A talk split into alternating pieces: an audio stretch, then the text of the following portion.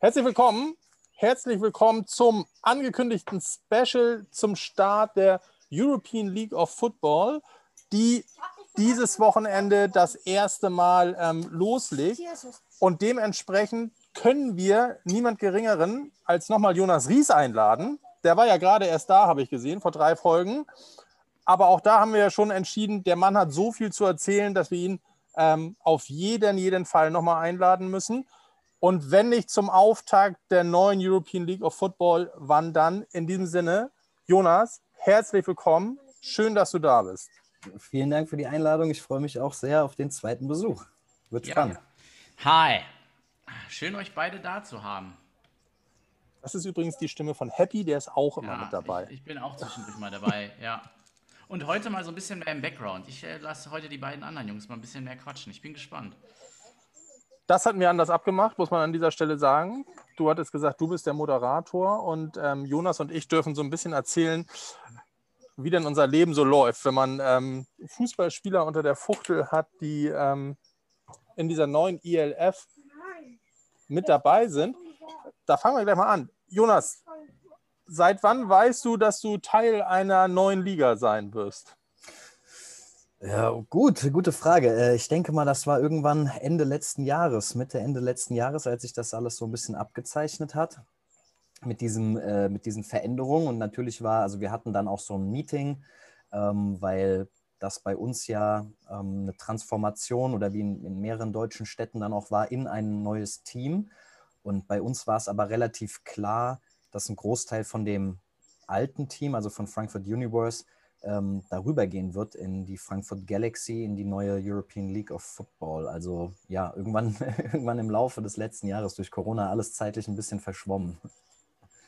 Was ja, was ja das Spannende ist und ich glaube, was auch ähm, ja dazu führt, warum die, die Liga so, so heiß erwartet wird, ist, dass es ja jetzt nach Jahren der Pause ähm, nochmal den Versuch geben wird, setzen wir das mal in Anführungszeichen, eine professionelle Liga aufzubauen. Professionell auch im Sinne, dass das ähm, bezahlte Spieler sind, wenn auch, das ist zumindest mein Kenntnisstand, größtenteils so im Rahmen eines Vertragsamateurswesen. Ja, das ist dann so ein Mindestlohn von 250 Euro. Ich denke mal, bis auf ähm, Importausnahmen auch ein Maximum von so 450 Euro. Wie sah das bei dir aus? Hast du dann auch einen Vertrag bekommen oder bist du da als Freelancer unterwegs? Also bei mir ist es ein bisschen speziell. Ich bin als Freelancer dabei, aber das hat äh, interne Gründe einfach, weil das vorher schon war, weil ähm, die Verträge ja auch erst losgehen konnten, ähm, nachdem äh, ja das offiziell wurde. Und das ist ja, glaube ich, der 15.04. ungefähr gewesen, also irgendwann im April. Und ich habe schon deutlich vorher mit den Jungs angefangen zu arbeiten, auch gerade wegen Corona, gerade wegen dem Lockdown. Ähm, und deswegen konnten wir dann noch gar keine Verträge machen. Und ich bin dann über die, meine Selbstständigkeit als äh, ja, Freelancer, ähm, Rechnungssteller da rein und das haben wir halt so beibehalten. Wie war das okay. für dich? Sorry, Happy. Eine Frage noch. Wie war das für dich? Also, ähm, das ist ja auch das, was äh, Jonas und mich miteinander verbindet.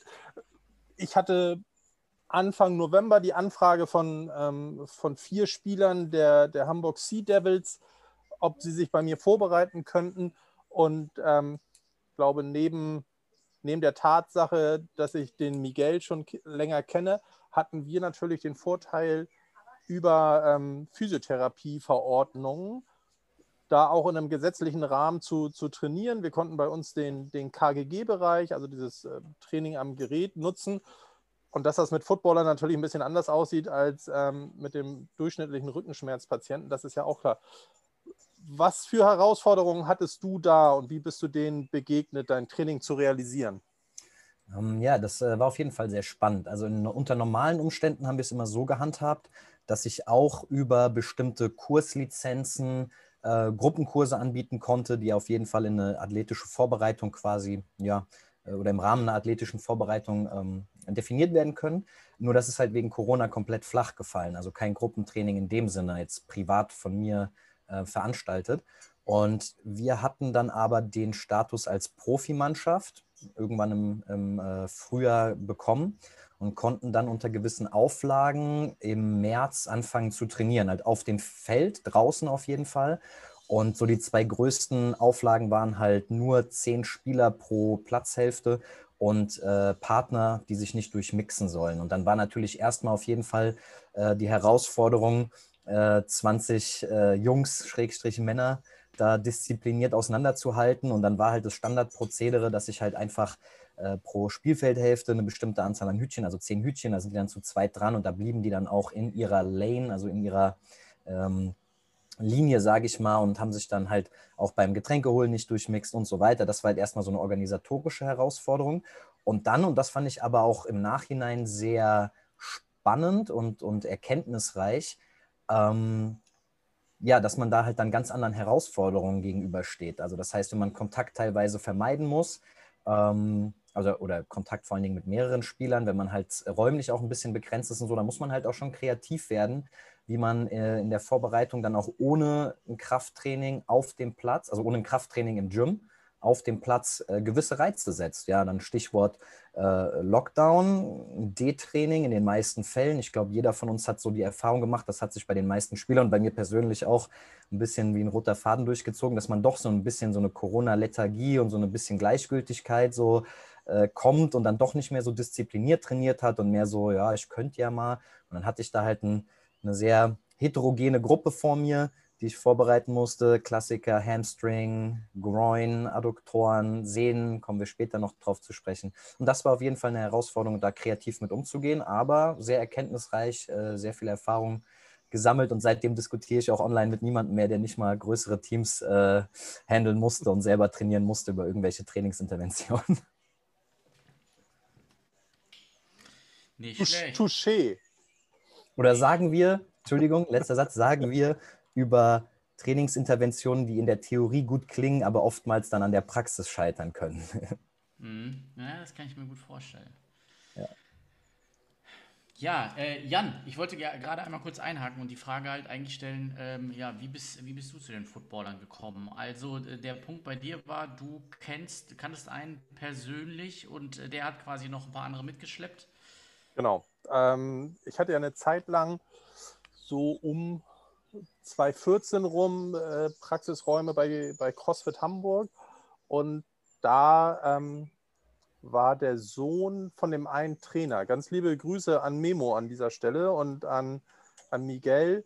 Ähm, der hat da trainiert und der hatte damals seine erste ja, wenn man, wenn man die GFL als Profiliga, zumindest ist es ja die erste Liga, ähm, bezeichnen will, hatte so seine erste Profisaison bei den Huskies vor sich.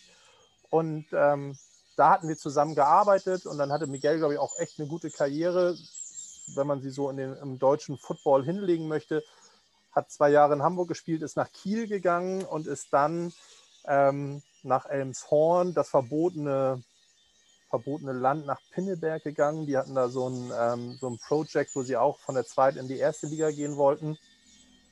Das war alles gut. Und zu dem Zeitpunkt hatten wir ja, glaube ich, auch schon im Podcast das so ein bisschen ähm, an, einer, an einer Strippe mit, was machst du denn mit den Jungs so? Und jetzt ist es schon der zweite Lockdown, in den sie reingehen und eigentlich haben sie sich so in Sachen Trainingszustand äh, Zustand und, und ähm, Steifigkeit der Sehne und allgemeine Belastung haben sich aus dem ersten Lockdown noch gar nicht erholt. Ähm, kaum, dass du wieder so ein bisschen auf dem Platz warst. Und ähm, hatte so ein bisschen Video, Videos gepostet mit, ey, pass auf, wenn ihr eine gute Vorbereitung braucht, sagt uns Bescheid. Wir haben das große Glück, ähm, entweder in einer 1 zu 1 Situation oder zu dem äh, Zeitpunkt war halt noch KGG mit bis zu drei Teilnehmern, zumindest in Schleswig-Holstein. Wir hatten ja auch das Glück, dass wir so ein bisschen niedrigere Zahlen hatten, noch erlaubt. Und ähm, ja, so ist Miguel dann, glaube ich, wieder auf mich zurückgekommen. Ähm, einmal wegen der gemeinsamen Vergangenheit und weil wir als eine der wenigen Anbieter das äh, zu dem Zeitpunkt halt auch realisieren konnten. Und äh, wer Miguel kennt, weiß, dass es, glaube ich, einer der, der härtesten und, und ähm, pedantischsten Arbeiter außerhalb des, des Feldes ist, was so Gym angeht. Und der meinte, ey, da, das wird groß. Ähm, der hat da richtig Lust drauf.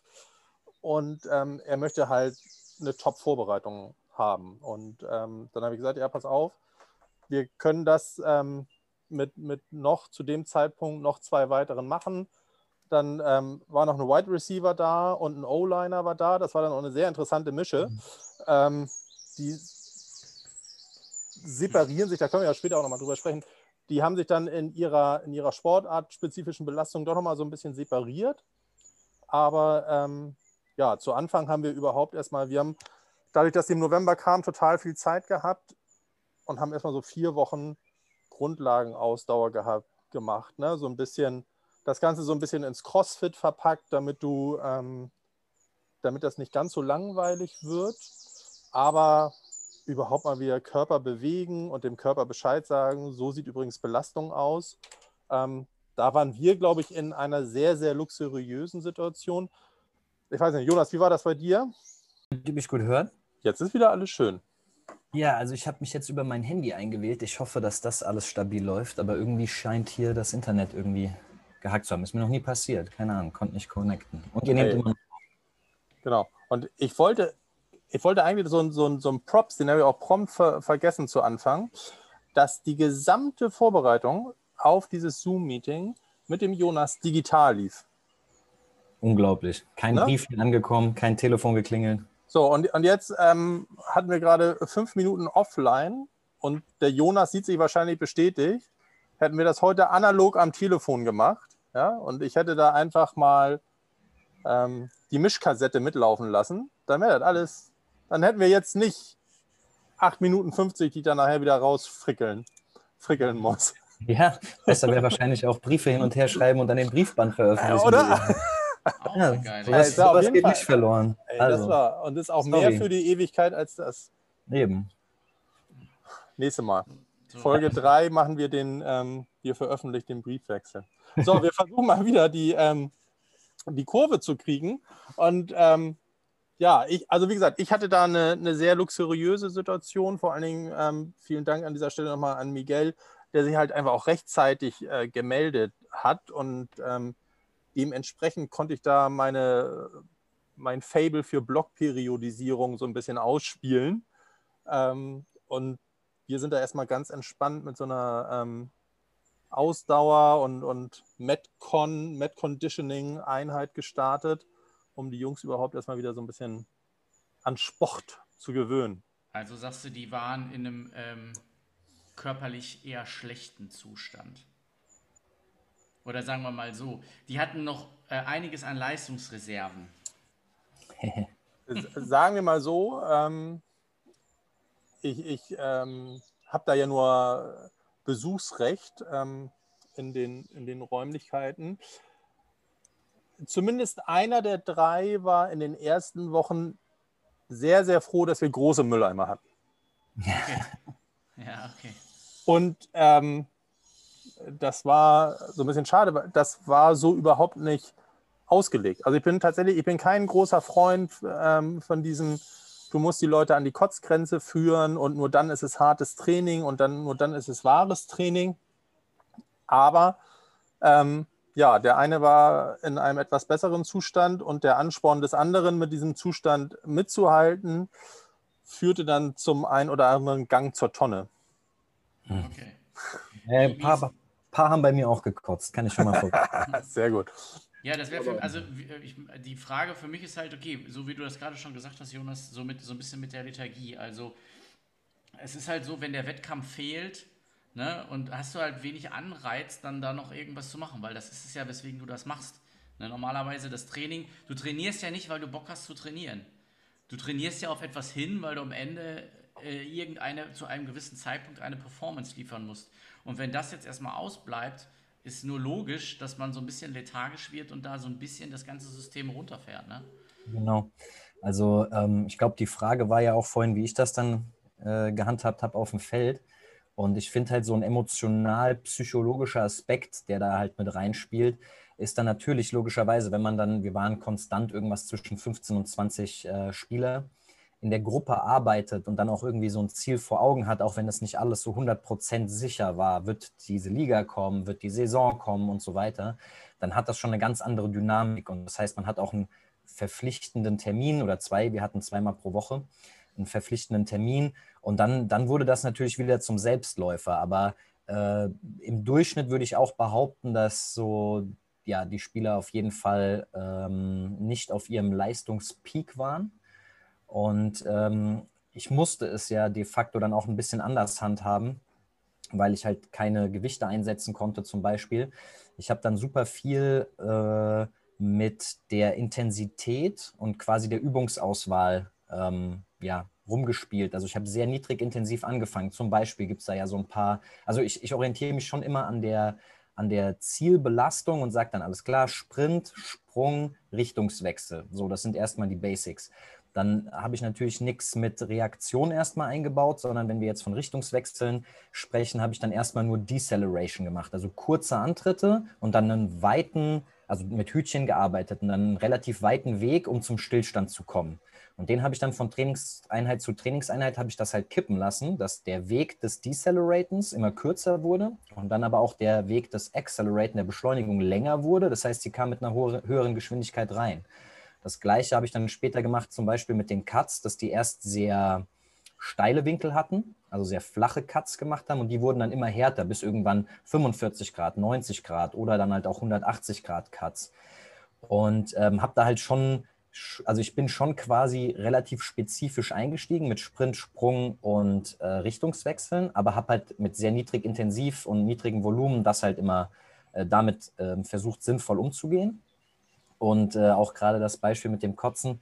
Äh, ich äh, mache das immer richtig gerne dann weit weg, also am Anfang von einer, von einer Vorbereitung, weit weg von der eigentlichen Liga, äh, Tempoläufe, so aus dem klassischen, nicht jetzt deutschen Leichtathletik, sondern dieses klasse, klassisch amerikanische, das heißt ungefähr 100 Meter äh, mit ein paar äh, kraftvollen Antritten und dann 70 ähm, Prozent Max Speed ungefähr halten, schön aufrecht, diese, diese High Speed.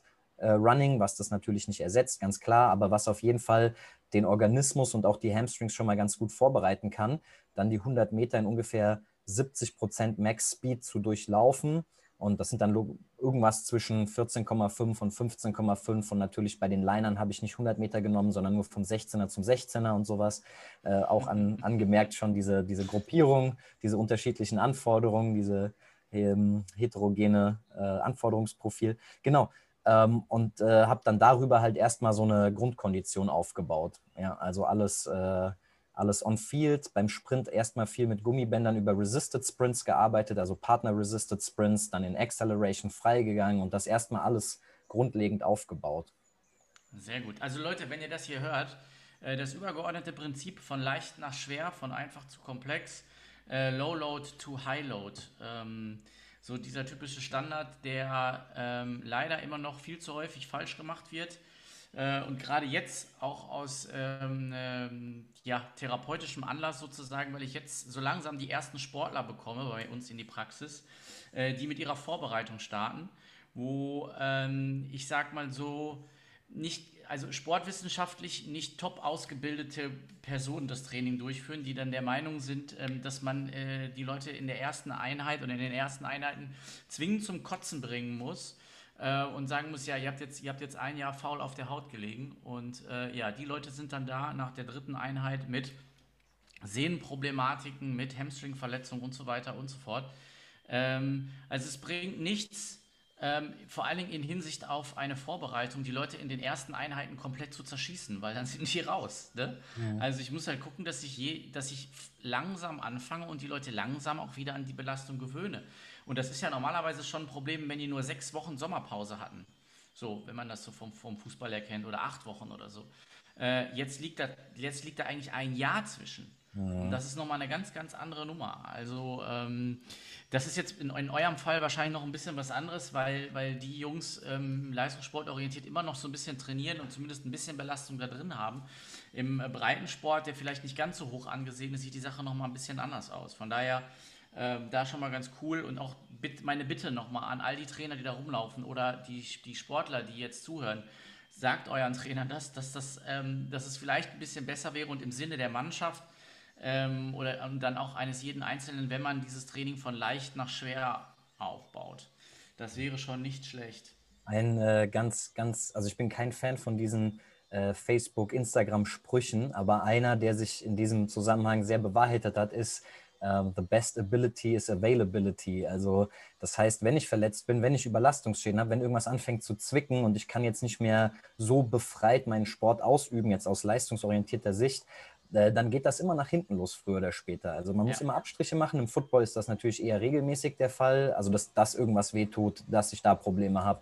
Ähm, aber äh, umso ja, more available ich bin, umso verfügbarer ich für das Sporttraining bin, desto besser auch für die Leistung. Also ich, ich bin ja selber der Athletikcoach, ich komme aus dem Athletiktraining, Krafttraining und ich sage immer, das ist eine wichtige Komponente, aber das, der größte Einfluss auf die Leistung in der Zielsportart ist die Zielsportart. Also das Footballtraining. Das andere ist flankierend und äh, deswegen ist eigentlich so der, der, der, das Ziel sollte sein, jemanden halt heranzuführen an diese 100% äh, Belastbarkeit, wie sie im Zielsport, in dem Fall American Football, herrscht. Ja, sehr gut. Und das schreibe ich so. Gibt es äh, auch eine sehr schöne Untersuchung, zwar aus dem Fußball.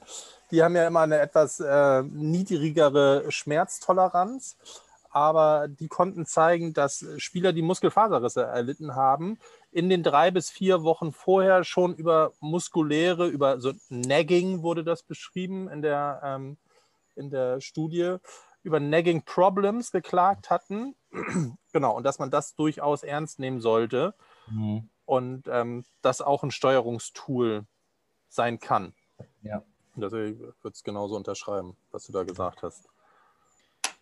Wie habt ihr das, ähm, wie habt ihr das Load Management angestellt? Also habt ihr einen Trainingslog geführt? Habt ihr ähm, subjektive Beanspruchung äh, der Spieler irgendwie erfasst? Jan? Ja, ähm, äh, tatsächlich, ähm, ich hoffe, der Christian und der Hendrik hören nicht allzu doll zu, aber wir haben über, ähm, über den Fußballverein, den wir mitbetreuen mit der Firma, Zugriff auf diese PMT-App von der VBG, dieses äh, Prevention Monitoring Tool.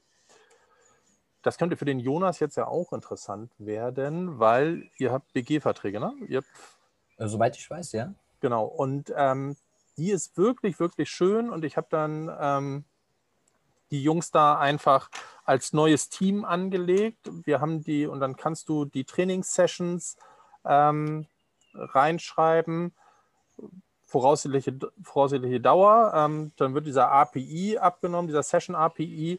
Und wir haben parallel, da hast du so einen Katalog aus, lass mich lügen, 25 Fragen und Tests von Groin Squeeze, ähm, bis hin zu so Tapping-Tests. Das war mir zu speziell, weil das auch für die Jungs ähm, neu war. Aber wir haben immer gefragt, subjektives Fitnessempfinden, muskuläre Erholtheit und Schlaf waren so die drei Parameter, ähm, die wir neben dem Session API noch abgefragt hatten. Mhm. So, und das war, war ganz gut. Ähm, wie gesagt, der, der Miguel so ein bisschen professioneller unterwegs der war da schon sehr vertraut mit, der, der monitort auch so seinen, seinen Ruhepuls. Für die anderen beiden Jungs war das ähm, neu. Ich glaube, das hat so, hat so ein bisschen, bisschen gebraucht.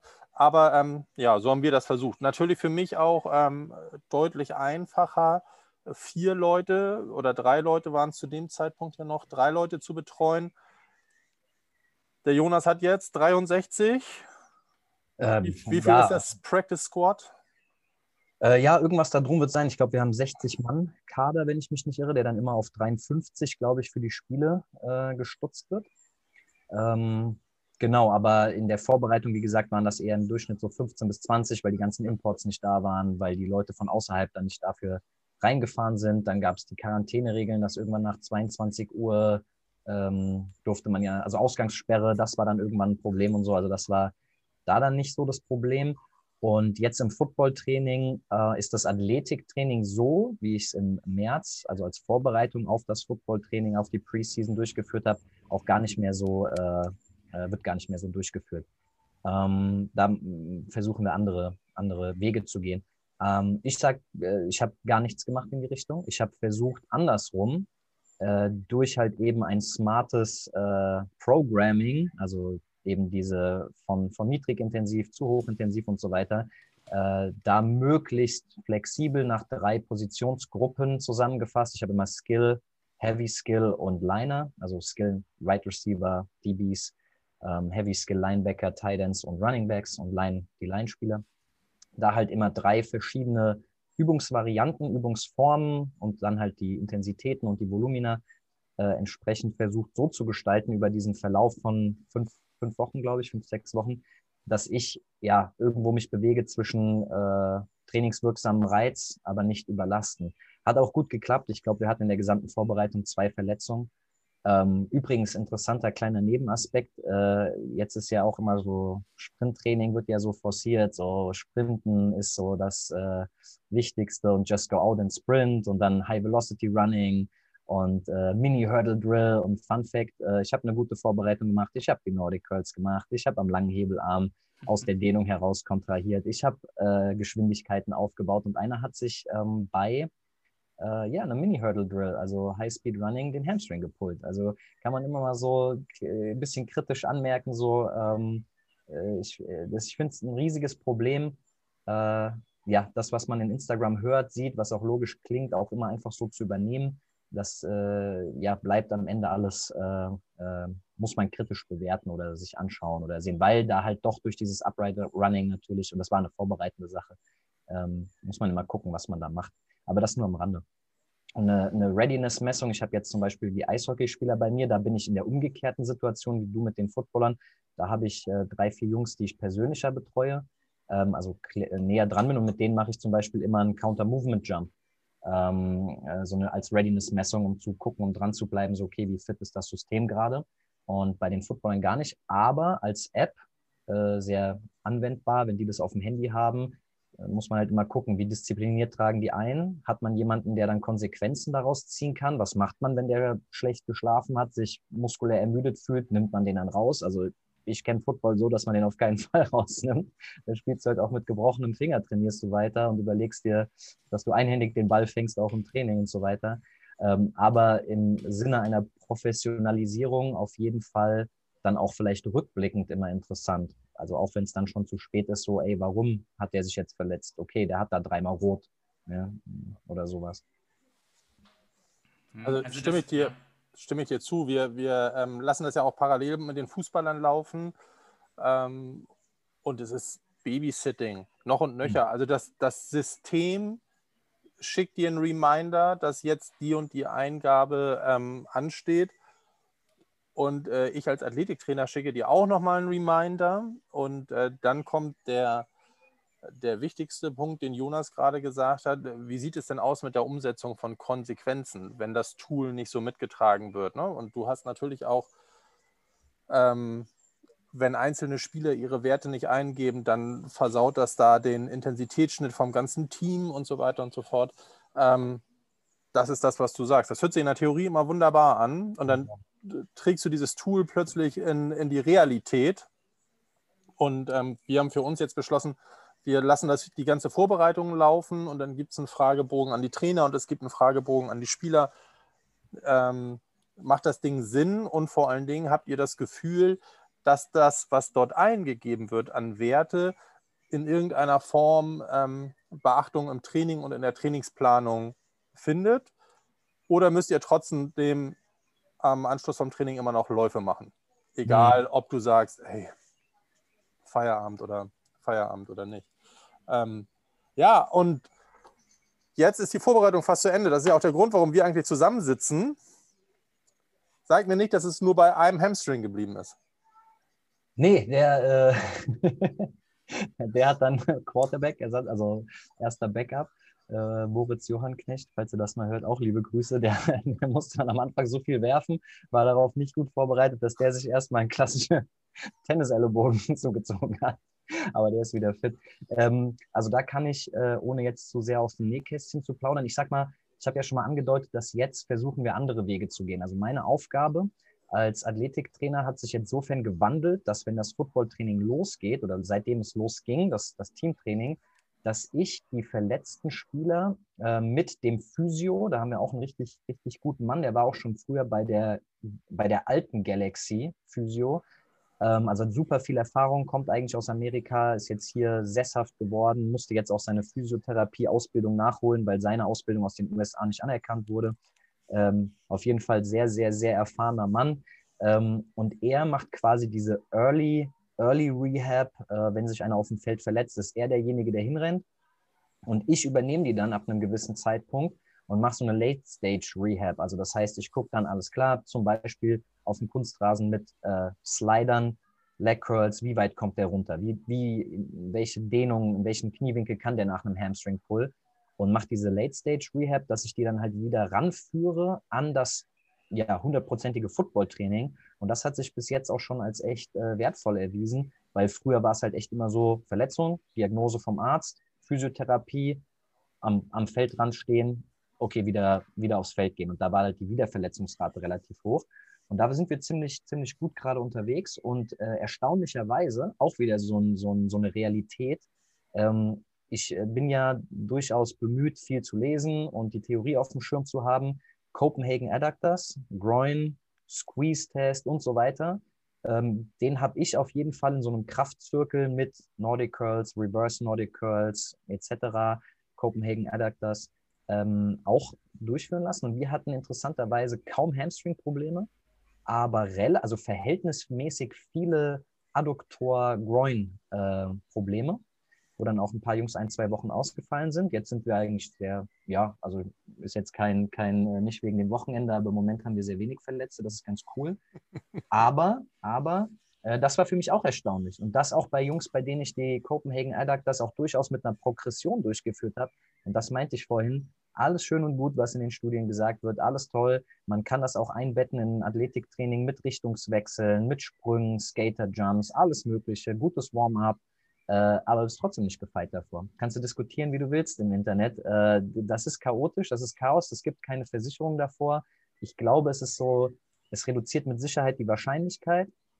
Und ähm, ich kann mir gut vorstellen, dass der Reha-Prozess, wenn man besser darauf vorbereitet ist, auch smoother verläuft, als wenn man da schlecht drauf vorbereitet Also die, die, wie sagt man, Severity, also die, das, äh, die Verletzung, also der Grad der Verletzung ist mit Sicherheit dann auch niedriger. Äh, aber das war auf jeden Fall eine interessante Sache. Also kaum Hamstring-Verletzungen, ich glaube ein oder zwei. Äh, und ich glaube, wir hatten vier, vier oder fünf Groin, Groin Strains.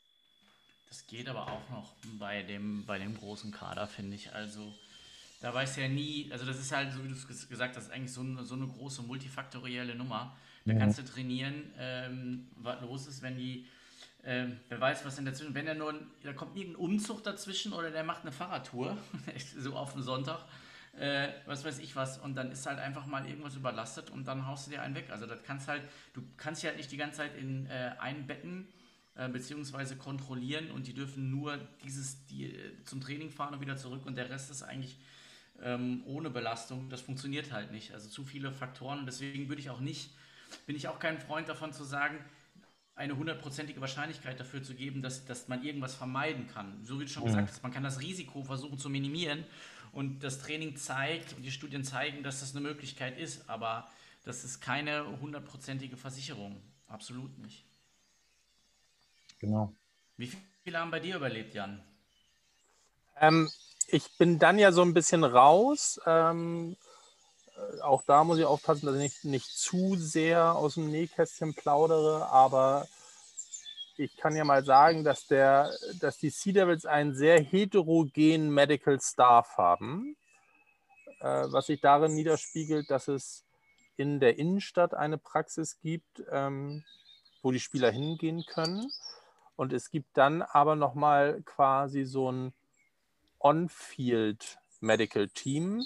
Das besteht aus sechs Physios und einer meiner Mitarbeiter ist ähm, in diesem On-Field-Team mit dabei.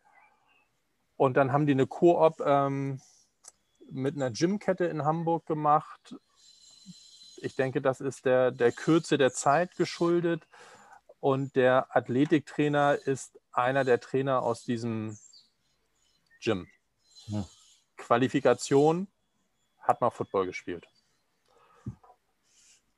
Ah, da musste ich schwer schlucken, aber hey, es ist die erste Saison und ich glaube, es gab in der ersten Saison viel, viel größere Baustellen und ich ziehe meinen Hut davor. unter Corona-Bedingungen sowas aus dem Boden zu stampfen. Mhm. Sagen wir mal, wenn die erste Saison gespielt ist, dann sind das sicherlich Punkte, ähm, die man mal nachschärfen könnte. Da ist Optimierungsbedarf. Aber ähm, es war dann so, wir haben einen Vertrag mit den Sea Devils gemacht ähm, über, über die Einsatzzeiten von meinem, von meinem Mitarbeiter und die erste Rechnung war geschrieben und dann kam aber auch schon die Anfrage, ob ich denen noch mehr Zeiten zur Verfügung stellen könnte oder ob ich nicht doch noch einen Mitarbeiter hätte.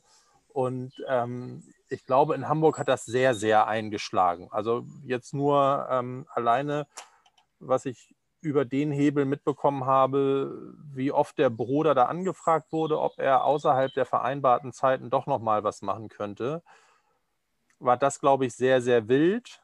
Ähm, und sie haben dann mit dem, mit dem Ami-Coach auch jemanden bekommen, der klassische Footballschule ist. Es wird trainiert und mir ist relativ egal, ähm, wie du an diesem Training teilnimmst. Sehe zu, dass du an diesem Training teilnimmst. Ähm, was jetzt im, im, im Einzelfall natürlich für uns eine ganz schöne Bestätigung ist, ist, dass ähm, die vier Jungs, die wir da hatten, bisher verletzungsfrei durch die Vorbereitung gekommen sind. Ähm, das nehmen wir jetzt mal so ein bisschen als Beweis, dass ein, zwei Sachen funktioniert haben, die wir uns ausgedacht haben. Aber dazu kommt natürlich auch, dass sie eine ganz, ganz hohe Disziplin haben. Die haben von uns einfach so begleitende ähm, Trainingspläne noch dazu bekommen. Die wissen, was sie machen und sie sind da, und das finde ich sehr, sehr schön und da auch an dieser Stelle nochmal vielen Dank, dass die einfach äh, diszipliniert sind. Ne? So, und dann machen die ähm, ihren Max-Krafttag und sie machen ihren, ihren Prio-Tag und sie lassen sich halt nicht ablenken und machen jetzt nochmal kurz ein, Bench Max Out oder ein gut, Bizeps Curls am Arm hat wahrscheinlich nicht so den Input auf, aufs System, ne? aber eskalieren da nicht irgendwie durch die Gegend. Fettarm Genau, ne? Ähm, also so gesehen ist das, glaube ich, ein bisschen, bisschen diffiziler und zeigt, ähm, denke ich auch, dass, äh, dass Frankfurt da sehr, sehr viel Glück hat, jemand mit Jonas ähm, an, der, an der Hand zu haben. In Vorbereitung auf diesen Podcast bin ich auf, da musst du mir jetzt mal ein bisschen ähm, auf die Sprünge helfen, wer das ist. Die Jungs, die da dünn und schwach machen. Mhm, mh. Und ähm, wenn ich das richtig verstanden habe, ist einer von den beiden jetzt auch in Köln. Genau. Gelandet. Ja. Und ähm, der hatte so ein bisschen ein anderes Thema über die, über die Progression des Tacklings gesprochen, mhm. was ich hochinteressant fand, ähm, weil Concussion für mich auch immer wieder so ein Thema ist und auch das zu sagen, hey, auch das müssen wir progressiv gestalten. Ne? Wir können nicht sagen, wir hören ein Jahr auf Football zu spielen und jetzt Helm auf und Attacke. Da gehen uns die ganzen, und das hatte er so ein bisschen erzählt. Also immer wiedergehend. Ne? Du musst die Disziplin haben, um progressiv aufzubauen. Jetzt genau. ist meine Frage natürlich, Jonas, war denn trotzdem ein Jumpers nie dabei bei dir? Ja, aber das sind Altlasten. Also da kamen Jungs, die hatten das, die hatten dann schon ihre Patellaspange und äh, haben das schon seit wie, also meiner Erfahrung nach, die Leute, die mich in den letzten zwei, drei, vier Jahren viel kontaktiert haben, seitdem ich mich da so intensiv mit beschäftigt habe, äh, das, sind, das sind Dinge, die, die sind nicht, ja, ich habe das jetzt irgendwie in den letzten drei Wochen gefahren. Ähm, soweit ich weiß, weil das ja auch in der Natur des Krankheitsbildes liegt und erstmal sich anschleicht und noch handelbar ist und nicht so wehtut und ein bisschen zwickt, aber man sich dann wundert, dass es nicht weggeht und dass es jedes Training wieder da ist oder nach dem Training. Äh, bis jetzt weiß ich noch von niemandem, der sich aus der Vorbereitung jetzt und dem Footballtraining jetzt äh, da Gefahr besteht oder wie auch immer ein Jumper Knee äh, entwickelt hat. Aber es gibt ein paar, die das auf jeden Fall interessanterweise trotz anderthalb Jahren oder einem Jahr Pause, ähm, weitestgehender Pause, Schonung, vermeintlich Heilungszeit äh, nicht losbekommen haben. Ja. Ähm, genau. Jetzt haben, wir dich ja, jetzt haben wir dich ja genau aus dem Grund zu Besuch. Warum sind die das nicht losgeworden? Ja, ähm, äh, habe ich schon mal in ein paar Posts auch bei mir auf Instagram und in verschiedenen Kanälen versucht, so zu beleuchten wenn man es mal ganz einfach ausdrückt, ist Sehngewebe wie fast alles im Körper halt mechanosensitiv. Also es kommt darauf an, welche Belastung auf diese Strukturen einwirkt und da brauchen halt verschiedene Strukturen, verschiedene äh, mechanische Reize. Man kennt das ja so, diese ähm, Aussage, so Knochen wird da, wo er gebrochen ist, eher stärker zum Beispiel. Weil er da mal mechanisch sehr, sehr krass belastet wurde, übermäßig krass. Ähm, genau, und das Problem ist bei der, oder was heißt das Problem? Das ist eigentlich ein ganz, ganz, äh, eine ganz praktische Überlegung, dass im Sehnengewebe, die braucht einfach hohe Zugkräfte. Da muss man auch nochmal aufpassen, welche hohen Zugkräfte, weil Sprint-Sprung scheinbar nicht nur oder nicht ausreichend ist, um widerstandsfähige Sehnen aufzubauen. Da ist die Reizeinwirkungsdauer oftmals zu kurz. Aber ähm, wenn diese mechanischen Reize, diese hohen Zugkräfte einfach nicht auftreten, nicht, nicht, äh, nicht vorhanden sind, dann baut die Sehne sehr schnell ab. Es gibt da eine, eine interessante Untersuchung, wo man, man muss zugeben, das wurde demobilisiert, immobilisiert. Also das heißt komplett äh, ähm, äh, zwei Wochen, glaube ich, in Gips gepackt, genau. Und für mich war nur das sehr Interessante, trotz dieser Tatsache, die ja auch nicht passiert. Man steigt ja trotzdem irgendwie aus dem äh, Bus aus oder Treppen runter, da ist ja irgendwas schon da. Aber äh, der interessante Punkt dort war, dass das Sehnengewebe nach zwei Wochen deutlich schneller abgenommen hat. An, also da gibt es so bestimmte Mess, äh, Messgrößen, Youngs-Modulus heißt das eine. Ähm, das ist so eine, so eine aus der Materialwissenschaft einfach für, für Zugfestigkeit, äh, als das Muskelgewebe und auch die Muskelkraft. Und das heißt, im schlimmsten Fall entsteht dann eine größere Dysbalance zwischen Widerstandsfähigkeit der Sehne und einer zwar abgenommenen, aber immer noch verhältnismäßig größeren Muskelkraft, was das Problem dann teilweise sogar noch forcieren kann. Und äh, deswegen ohne ein, ja, ganz einfach ausgedrückt, progressives, langfristiges Trainingsprogramm, das die Sehne wieder aufbaut, äh, wird das Problem tendenziell schlimmer, beziehungsweise löst sich nicht einfach in Luft auf über die Zeit. Ja, sehr guter Punkt. Ähm, ich glaube, du hattest mir das auch ge geschickt. Da gab es auch nochmal einen Artikel ähm, im, im BJSM. Das ist eine Frau, glaube ich. Breda et al. 2020. Die mhm. hatten sich so angeguckt, ähm, progressives Programm versus rein exzentrisches Programm. Was hat die höhere ähm, Wahrscheinlichkeit, dass die Leute wieder in die Sportart zurückkehren? Und da zeigt das genau das, was du gesagt hast, zeigte es sich auch, dass die progressiven Programme eine höhere Return-to-Play-Rate haben. Lässt du jeden immer auf diesem isometrischen Level erstmal einsteigen? Äh, ich glaube, du spielst jetzt auf das YouTube-Video an. Kann das sein mit dem isometrischen Level? Meintest du diese Spanngurtsache oder was meinst genau, du? Genau, ja, genau. Also vielleicht nur das, nee, äh, das ist auch eine ganz interessante Sache, weil wenn man so ein bisschen mal rauszoomt aus der ganzen Studienlage, also ich habe wirklich mich da, ich habe sehr viele Studien gelesen. Und der Vorteil davon ist, man gewinnt natürlich ein immer komplexeres Bild und Verständnis für das Ganze. Und ähm, das Problem bei einigen Interventionsstudien ist, oder was, was wirklich auch nicht so benannt wird, ist die, die Schmerzproblematik. Da steht dann drin progressiv, da steht dann drin meinetwegen, das wäre schon was Fortschrittliches. Es ist de facto der Sehne, das hört sich jetzt sehr äh, mechanistisch an, aber es ist der Sehne relativ egal, ob das eine konzentrische, isometrische oder exzentrische Muskelkontraktion ist, solange der Zug auf der Sehne da ist, ausreichend. Das heißt, zum Beispiel könnte man natürlich ein sehr hohes konzentrisches Training durchführen, aber das ist dann natürlich muskulär determiniert. Also irgendwann kann ich das nicht mehr. Äh, exzentrisch ist das einfacher durchzuführen, isometrisch auch. Jetzt sind wir aber schon in hohen Belastungsbereichen drin.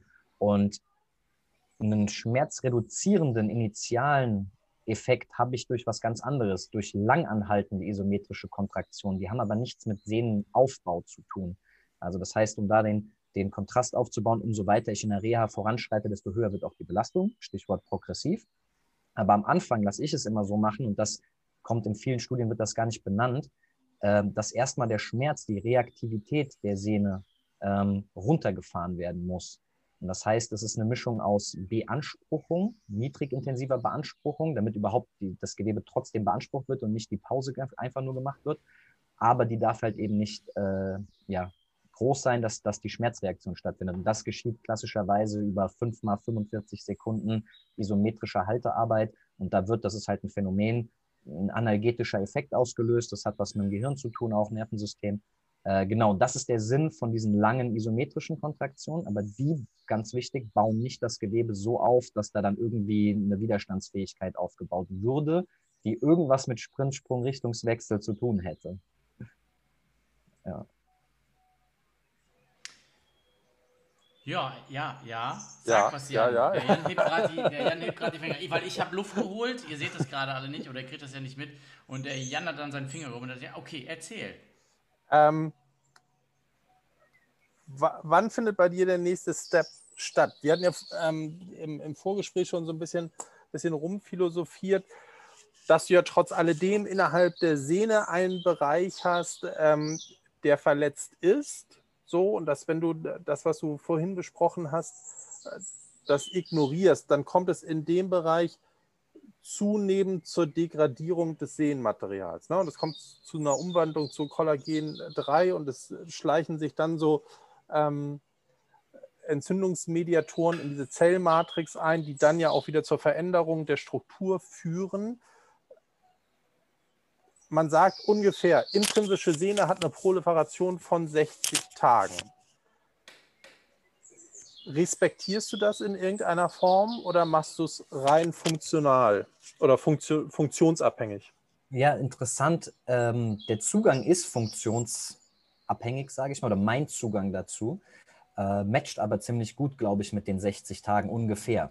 Und zwar ähm, ist die Herausforderung eigentlich letzten Endes, die Sehne in einen Zustand zu bekommen, dass wirklich qualitativ hochwertige, sehnenaufbauende, also substanziell aufbauende Kollagensynthese ähm, Reize einleiten zu können. Das heißt, ein Großteil von dem Programm, so wie ich es eine Mischung aus wissenschaftlich fundiert, aber auch mit praktischer Erfahrung ergänzt, weil es gibt einfach, die Wissenschaft gibt einfach nicht alles her. Und das ist auch gut so und so richtig so, weil da isoliert gearbeitet werden muss. Und ich konnte das halt, und das ist, glaube ich, eine Besonderheit, dass ich das selber hatte, dass ich viele Leute damit betreut habe und dass ich ja ein gesteigertes wissenschaftliches Interesse habe, aus diesen drei Bereichen sehr gut verbinden.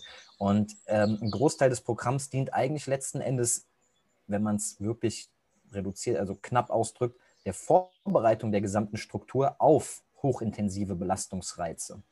Und äh, klar, diese ganze Progressivität führt einen halt dann immer wieder äh, zu einer gesteigerten Belastung itself. Ja? Hm, da finde ich immer ist ein schönes Beispiel dieser der Pascal Su, dieser Powerlifter, Kraft-Dreikämpfer, äh, Juri Holstein represent. Ganz ja. liebe Grüße. Der, der, der alte Hafensänger. Ne? Ja. Digga. Ähm, Digga. Äh, genau, bei dem war das so, das, das, weiß ich noch sehr genau, dass ich am Anfang ihn gar nicht so, so äh, beschneiden wollte in seinem, seinem Alltag und sowas. Und er, er meinte, ja, ich gehe jetzt mit dem Gewicht erstmal runter an so 180 Kilo und dödödö. aber die Schmerzreaktion blieb hoch. Und irgendwann habe ich gesagt, okay, wollen wir es mal nach, mal nach meinem Vorgehen versuchen so. Und dann hat er mich überredet, nicht mit 40 Kilo anzufangen, sondern mit 60 Kilo. Hat auch in seinem Fall vollkommen gut geklappt, also bei Kniebeugen, ja. Und äh, da hat man dann aber gesehen, dann ging der Schmerz runter, Isoholz und so weiter. Und worauf ich damit nur hinaus will, ist, 180 Kilo waren 100 Kilo unter seinem Max. Und das ist ja schon eine deutliche Reduktion, hat aber nicht dazu ausgereicht, die Schmerzreaktion, die Reaktivität der Sehne, wie sie sich bewerkbar macht, zu reduzieren. Und das war dann letzten Endes zwar ein smartes, aber am Ende des Tages ein linear progressiver Aufbau über Gewicht, über Bewegungsgeschwindigkeit und auch über Wiederholungszahlen, also schon auf verschiedenen Ebenen.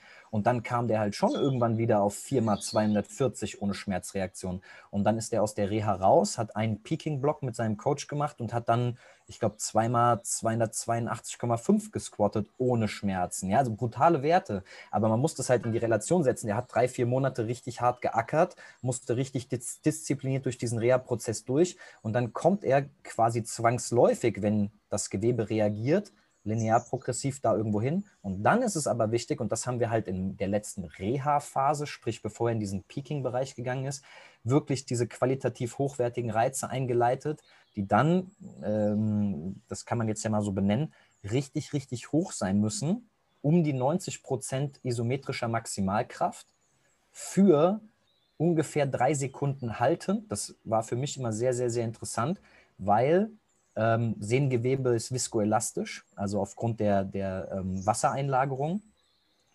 Und scheinbar ist es so, dass um diesen, diese mechanosensitiven Reiz, diese Mechanotransduktion, also das heißt, dass die Sehnen den Reiz verarbeiten können, der auf sie einwirkt, muss eine gewisse Reizeinwirkungsdauer gehalten werden, damit das Wasser verdrängt wird und die ja, Reizung der Zellen im positiven Sinne, die den Reiz abbekommen. Und das funktioniert eben nicht durch zum Beispiel Sprünge, Plyometrics oder sowas, was ja oft irgendwie mit Sehne in Verbindung gebracht wird. Ja, Energiespeicherung, elastisches Element.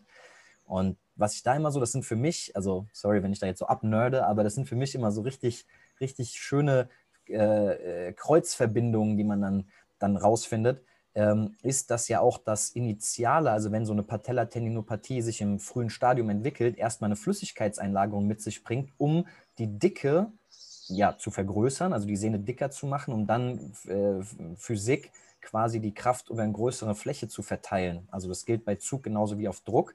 Aber wenn man dem halt eben nicht dann den Raum gibt zur Anpassung, also der Biologie ihre Zeit lässt und weiter den Sport macht und so weiter, hilft das halt auch nicht. Und äh, ja, das war jetzt so ein bisschen ausgeschweift. Eigentlich wollte ich auf die 90 Prozent sehr, sehr hohe Kräfte hinaus.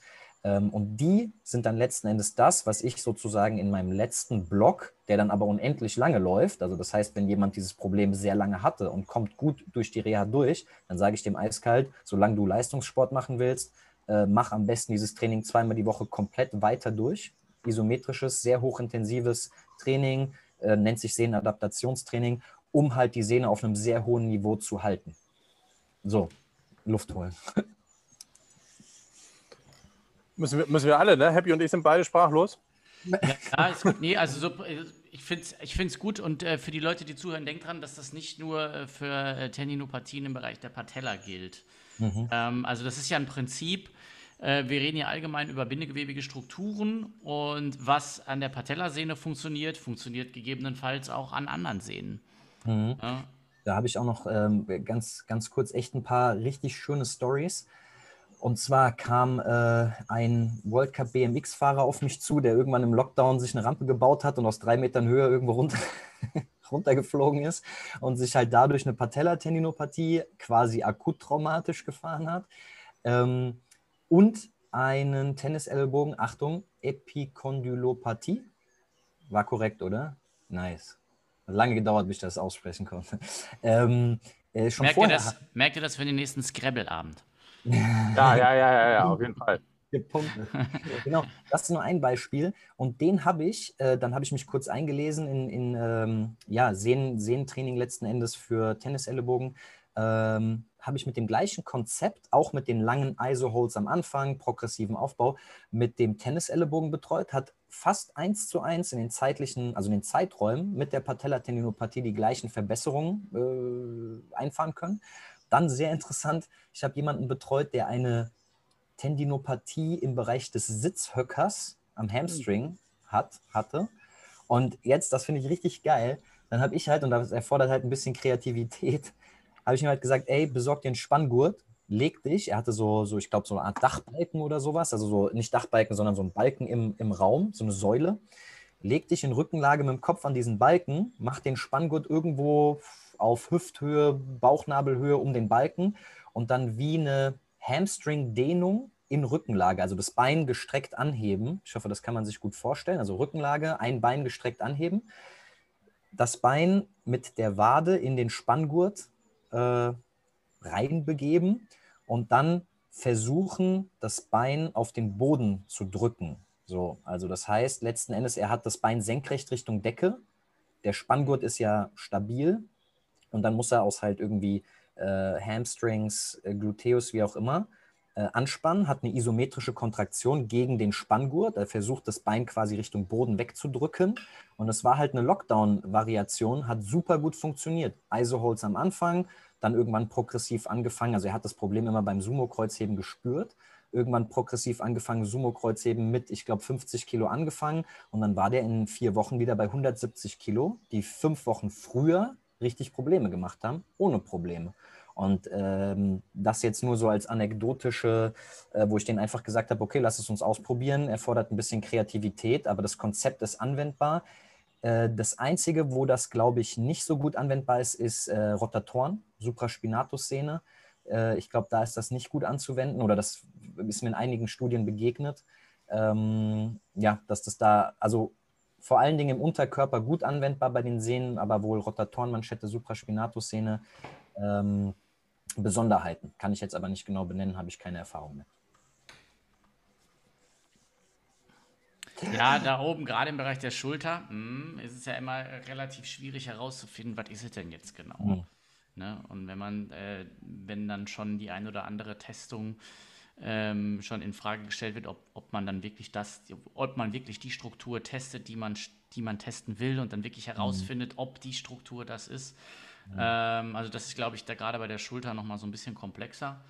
Äh, ich kann nur sagen, dass ich es ähm, bei jetzt gerade bei einer Quadrizeps, ähm, bei einer Ursprungsproblematik anwende. Selber bei einer Bizeps, lange Bizepssehne habe ich es angewendet. Ähm, bei der Bizepssehne hat es gut funktioniert. Bei der Quadrizepssehne, die ich jetzt gerade noch betreue, äh, sind wir gerade erst am Anfang. Da bin ich mal mhm. gespannt, ob das, ob das funktioniert. Aber das Konzept ist das ähnliche. Äh, am Anfang die längeren ISO-Holds ähm, zur Schmerzreduktion und später die höhere Belastung. Auch da isometrisch rein. Und da haben wir uns auch so Ideen, so ähnliche Ideen gemacht. Nur er hat, muss halt jetzt die Hüfte in Flexion bringen. Ne? Mhm. Ähm, ähm, ah, ja. du meinst äh, Ursprungsszene, sagtest du, ja, ne? Ja, Weil ich habe relativ viele Anfragen für das Programm bekommen, für eine Quadrizeps-Tendinopathie, aber im Sinne von oberhalb der Kniescheibe, nicht mhm. Patellaspitzensyndrom unterhalb der Kniescheibe. Ja. Und da bin ich auch mit drei äh, Jungs am Experimentieren. Ich könnte mir nämlich vorstellen, dass da mit einer ähm, größeren Knieflexion, also gebeugterem Knie, äh, und da die ISOs möglicherweise mehr Zug ja. ankommt. Aber das erfahre ich gerade. Ja, ja, das ist echt interessant, weil da habe ich auch selber mal so ein bisschen rumgefrickelt vor einigen Jahren, weil ich selber mal Probleme damit hatte. Ähm, und da ist es wirklich, scheint es wirklich abhängig vom Kniewinkel zu sein. Mhm. Also da muss man da so ein bisschen rumspielen. Und ich glaube, das ist auch sehr individuell. Also mhm. nur weil einer ähm, bei, weiß ich nicht, 90 Grad Kniewinkel gut drauf anspricht, heißt das nicht, dass der nächste das äh, bei 90 Grad auch gut macht. Ja, ja. Spannend. Super spannend. Ich denke mir noch mal was für die Schulter aus. Es gibt so eine neuseeländische Studie, die gesagt hat, dass wenn du schnödes Schulterseitheben machst, hast du die größte Gesamtaktivität der Rotatorenmanschette. Mhm. So, und eigentlich könntest du doch, wenn du jetzt mit einem Kabelzug von unten arbeitest und immer in diese Position reinarbeitest, jetzt mal so auf die Schnelle gedacht, hättest du eine Aktivität. Du kriegst es an der Rotatorenmanschette durch diese Ansatzaponeurose. Man muss sich das ja vorstellen wie so ein Bettlaken, das da um den Humeruskopf drum fasst. Du kriegst es eh nicht gut differenziert. So, ne? Mhm. Alle, ähm, alle vier Muskeln ziehen quasi am gleichen, am gleichen Tuch. Und diese neuseeländische Studie hatte dann gezeigt, okay, bei, bei schnöder Abduktion gekoppelt mit Außenrotation hast du die höchste gemeinsame Aktivität. Da gucke ich nochmal rein für die Show Notes. Der hat das, glaube ich, auch nochmal differenziert, in welchem Winkel Supra am meisten Aktivität mhm. hat und so. Dann haben wir das auch gelöst guck mal, ey, ein Podcast, zack, sämtliche Sehnenproblematiken aus der ähm, Welt geschafft. Aus der Welt. ja, ja. Da wollte oh. ich aber die, die uh, Studie, die wir da empfohlen haben, Spectrum of Tendon Pathologies, da habe ich mir auch ehrlicherweise gesagt, äh, gedacht, ähm, wenn man mal das Gefühl bekommen will, dass man eben nicht äh, viel weiß, nicht alles weiß über, über ein Themengebiet, dann kann man da mal gerne, gerne reinlesen. Ja, wenn es in die Biochemie geht, da ist bei mir ja. meistens dann äh, vorbei. Und äh, wenn das letzte Atom beschrieben wird, da ist, ja. denke ich mir auch, okay, okay, jetzt, jetzt, jetzt da bin ich raus. Ja, ich finde das immer nur wichtig, oder nein, was heißt wichtig? Ich finde das immer nur interessant. Im Endeffekt ist es ja wichtig, dass man die Anwendung dann korrekt äh, gestaltet oder irgendwie auf, auf einem Fundament hat, ja, so einem Wissensfundament oder irgendwie einen Grund hat, warum man was wie macht. Aber umso mehr das auf der Physiologie eben fußt, desto, äh, ja, ich sag mal, den Eindruck habe ich, stabiler ist das Fundament für sowas. Also äh, das andere ist ja dann immer so, ja, ja, einem Freund von mir hat das geholfen, das und das zu machen. Ähm, und dann ist das halt eben so dieser nur äh, Interventionsansatz so. Aber ich war zum Teil auch raus auf jeden Fall. Ja. Solche, was, soll, was, was wollt ihr wissen? Geil. Also ich, ich war ganz froh, dass ich, dass ich wusste, was äh, Prostaglandine sind und mhm. was Glykosalminsulfate sind. Aber ich weiß es auch nur deswegen, weil ähm, das vielleicht nochmal so als, als ähm, kleiner Wissenszusatz für, für ähm, den Stammtisch. Wenn solche Stoffe ausgeschüttet werden, dann führt es halt dazu, dass Nozizeptoren ähm, aktiviert werden und dann kommt es zur Ausschüttung von nozizeptiven Signalen auf Hinterhornniveau. So, und das ist ja dann einmal die Kaskade, äh, bis es im Gehirn ankommt. Im Gehirn wird es ja dann auch nochmal bewertet und neu abgestimmt, bevor wir das Signal Schmerz spüren. Aber ähm, das wäre halt ein Punkt, ja, wenn ich dauerhaft ähm, so, so Prostaglandine ausschütte, dann schicke ich halt andauernd auch Signale irgendwann sinkt der, sinkt der Schwellwert ähm, in, in meinen Axonen oder in meinen, in meinen Nerven und ich schicke immer wieder Signale. Ne? Das heißt also, zumindest in der, in der Afferenz befeuere ich das Geschehen. Und dann summiert sich das sicherlich mit, boah, das geht nicht weg.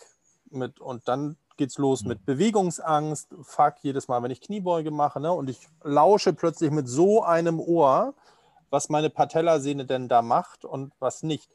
Und ähm, ja, ich, ich, glaube, es bleibt ein total schwieriges Feld. Der Umkehrschluss, das, was du gerade, was du gerade erzählt hast, wenn wir über 60 Tage ähm, Proliferationsphase sprechen, dann kann das ja gar nicht möglich sein, dass der nach vier Wochen schon wieder seine 170 Kilo squattet, wenn denn Schmerz immer reine ähm, reine Aussage über den Gewebeschaden wäre. Mhm, mh. so, ne? Und der Umkehrschluss aus diesem Beispiel zeigt ja dann sehr schön, der Gewebeschaden war wahrscheinlich da, noch recht überschaubar. Und er hat dann er hat ein positives Feedback bekommen. Ja, die, ähm, die Aufmerksamkeit hat sich so ein bisschen reduziert, die Zuversicht ist, ist gekommen und er hatte plötzlich wieder eine andere Schmerztoleranz. So, mhm. Deswegen, das, gehen so viele Faktoren mit rein. Es gibt von dem Alan Meekins so ein, so ein geiles Meme, Why Injuries Happen, und der hat so eine, ähm, so eine schlecht beladene Babel auf dem Rücken mit sieben Scheiben auf der linken Seite und nur eine Scheibe auf der rechten. Und die rechte sagt, schlechte Technik. Und die linke Seite sagt, ja, pass auf, aber wir haben noch Vorverletzungen, wir haben Schlaf, wir haben Ernährung, wir haben Angst, wir haben das und die größte Scheibe ist tatsächlich ähm, Scheiße, die einfach passiert. Chaos. So. Chaos. Chaos. Ja. Und wir müssen uns leider auch eingestehen, ähm, wir können vieles reduzieren, wir können an vielen Rädchen drehen, aber wir können es, glaube ich, auch nicht beherrschen. Hm. Vielleicht zwei interessante Aspekte dazu noch. Also das mit dem, dass der Gewebeschaden nicht gleich Schmerz äh, bedeutet, ist ja zum Beispiel mit diesem analgetischen Effekt von den, also dem schmerzlindernden Effekt von den langen Isoholes ja direkt sichtbar. Also das heißt, der Gewebeschaden muss gleich sein. Der, der, der ist ja nicht innerhalb von 5 mal 45 Sekunden geheilt quasi. Aber die, äh, das Schmerzempfinden nimmt ab. Das wurde früher als oder wird als Warm-up-Phänomen dann auch bezeichnet. Das heißt, in dem früheren Stadium wird der Schmerz geringer nach dem Warm-up. So, dann ist der erstmal weg, ich kann trainieren und mit Fortschreiten des, des äh, Krankheitsbildes, sage ich mal, äh, ist er dann auch beim Training da. Äh, das war mir da, ist mir da sehr eingeleuchtet. Und außerdem gibt es einen sehr hohen prozentualen Anteil an asymptomatischen pathologischen Sehnen. Die, mehr, die haben überhaupt keinen Schmerz, aber haben trotzdem Gewebeschaden. Und der ist ziemlich hoch, dieser Anteil. Ähm, da gab es dann halt Untersuchungen, wo halt einfach äh, eine Menge Volleyballspieler untersucht wurden und von denen hatten halt einige also Sehnenpathologien ausgebildet, aber gar keinen Schmerz. Und zu dem Thema dann noch ähm, Afferenzen und so weiter. Äh, es gibt da aus dieser Arbeitsgruppe von Jill Cook, die da ja auch sehr, sehr viel macht, eine äh, Ebony Rio. Und die hat sich nämlich auch mit so mit dem, mit dem äh, Problem beschäftigt. Und was ich da sehr, sehr interessant finde, und das habe ich auch dann in der Hinleitung auf hohe Reize in mein, mein Programm integriert. Und zwar wenn man nicht selbst gewählte Bewegungsgeschwindigkeiten in der Übungsausführung wählt, also das heißt, ich kann ihm einfach sagen, okay, mach jetzt eine kontrollierte Kniebeuge, dann macht er die irgendwie so, wie er das möchte oder sie. Aber wenn man die Bewegungstempi oder die Tempo, das Tempo vorgibt mit einem Metronom, gibt es Veränderungen im Gehirn, die halt eben dann äh, bestimmte chronifizierte Schmerzwahrnehmungen äh, die halt aus dieser äh, vorangegangenen langen Zeit der, der, der Schmerzen und Bewegungsvermeidung und was überschreiben. Also das heißt, darüber kann ich dann auch durchaus im Gehirn äh, Einfluss nehmen und die Schmerz, Schmerzwahrnehmung quasi auch aktiv, proaktiv dann verändern. Also auch äh, da mega interessant. Hat auch einen mega Namen. TNT. Tendo Neuroplastic. Plastic. TNT, nice. Ja, Training. Ja, yeah, Tendo Neuroplastic Training, ja. Yeah. Nice. Genau, also wäre ich nicht schon verheiratet, Rio und Cook würde ich auf jeden Fall heiraten. ähm, ja, also da kann man, glaube ich, nichts falsch machen, wenn man in die Artikel von den beiden ja. Damen reinschaut. Ja. Äh, was der Jonas vorher gesagt hatte, Barretto war das, glaube ich. Das hatte der Mikens vor kurzem auch gepostet mit diesem, dass sie auf beiden, auf beiden Schultern quasi den, den Faserschaden gefunden haben, aber in dem Fragebogen hat er nur gesagt, es tut mir nur die rechte Schulter weh, die linke funktioniert. Super, mhm. ne? Auch nochmal so als, ähm, wer das nachlesen möchte, als Hinweis, dass das alleine nicht ausreicht, nur den, den Schaden zu finden. Mhm. So, Happy, hast du noch was auf dem Herzen? Nee, wir haben jetzt auch schon fast anderthalb Stunden rum, glaube ich, ne? Also. Na gut, also man muss sagen, Jonas war ja gefühlte 15 Minuten ähm, offline und musste sich mit dieser neuen Technik auseinandersetzen. Umso, umso mehr Chapeau, dass er es sofort geschafft hat, über einen Hotspot eine alternative Internetverbindung aufzubauen. Ja, ich hätte gerne ein alternatives Internet.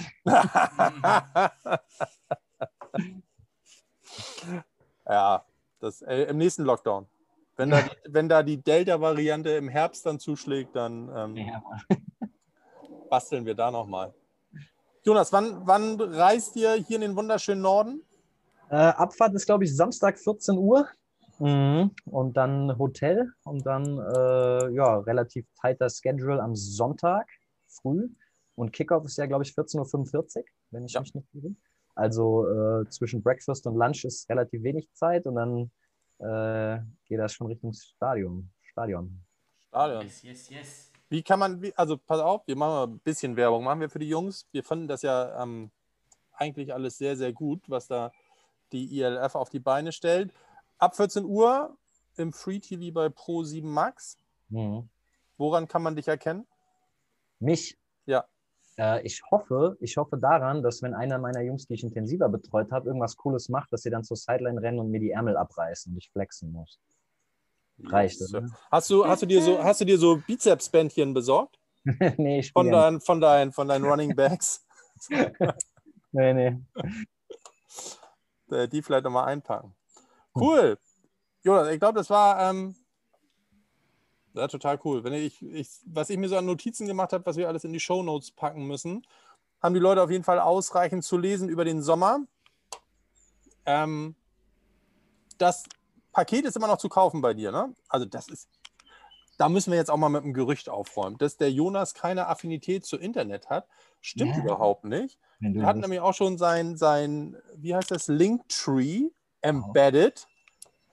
Da bin ich zum Beispiel vollkommen dran gescheitert. Ich würde dich nach diesem Zoom-Call nochmal anrufen, an, analog, mhm. wie man das so hinbekommt. Mhm. Ähm, da kann man sich hoffentlich immer noch das, ähm, das Sehen-Programm kaufen, oder?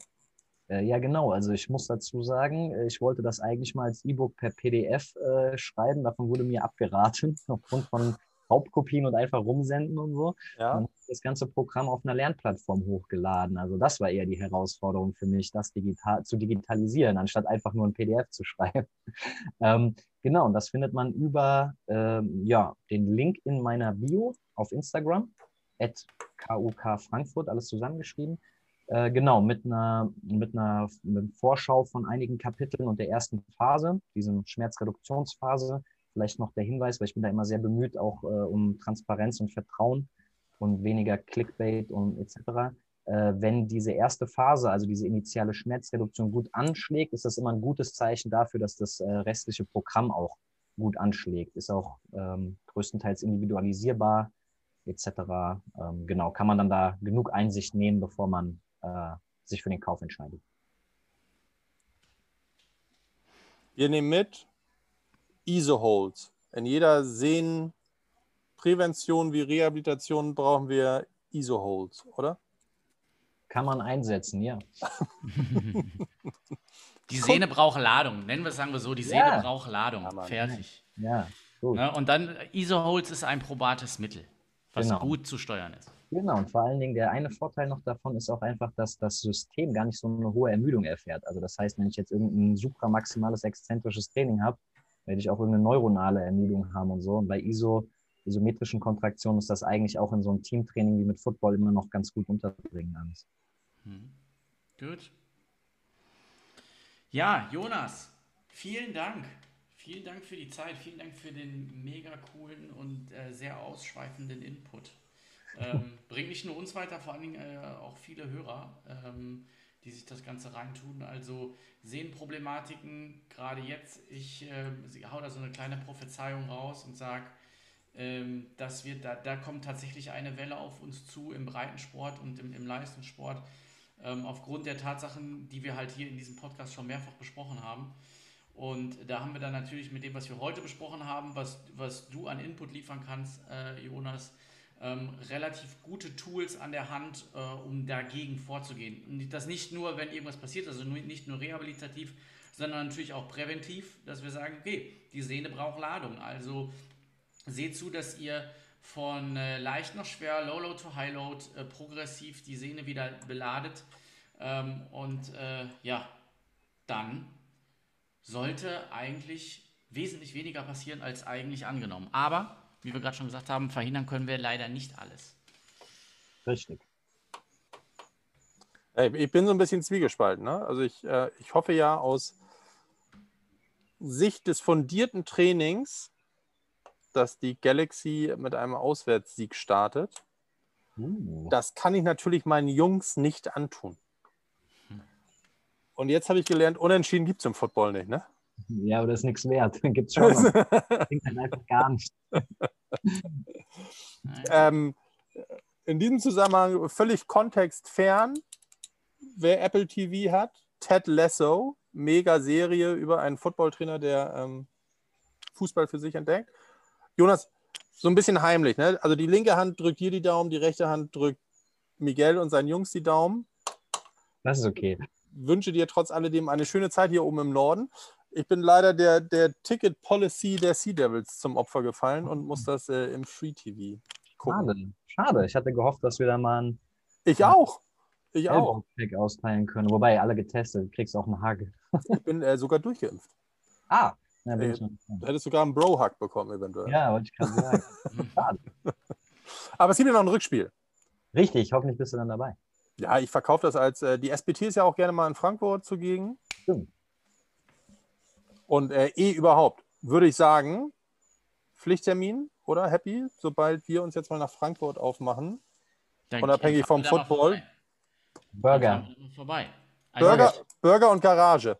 Let's go. Let's go, ich nehme mich beim Wort. Sehr schön. Ich bedanke mich. Wir haben zu danken. Jonas. Danke, danke. Alles, alles Gute. Bis dahin. Ciao. Ciao.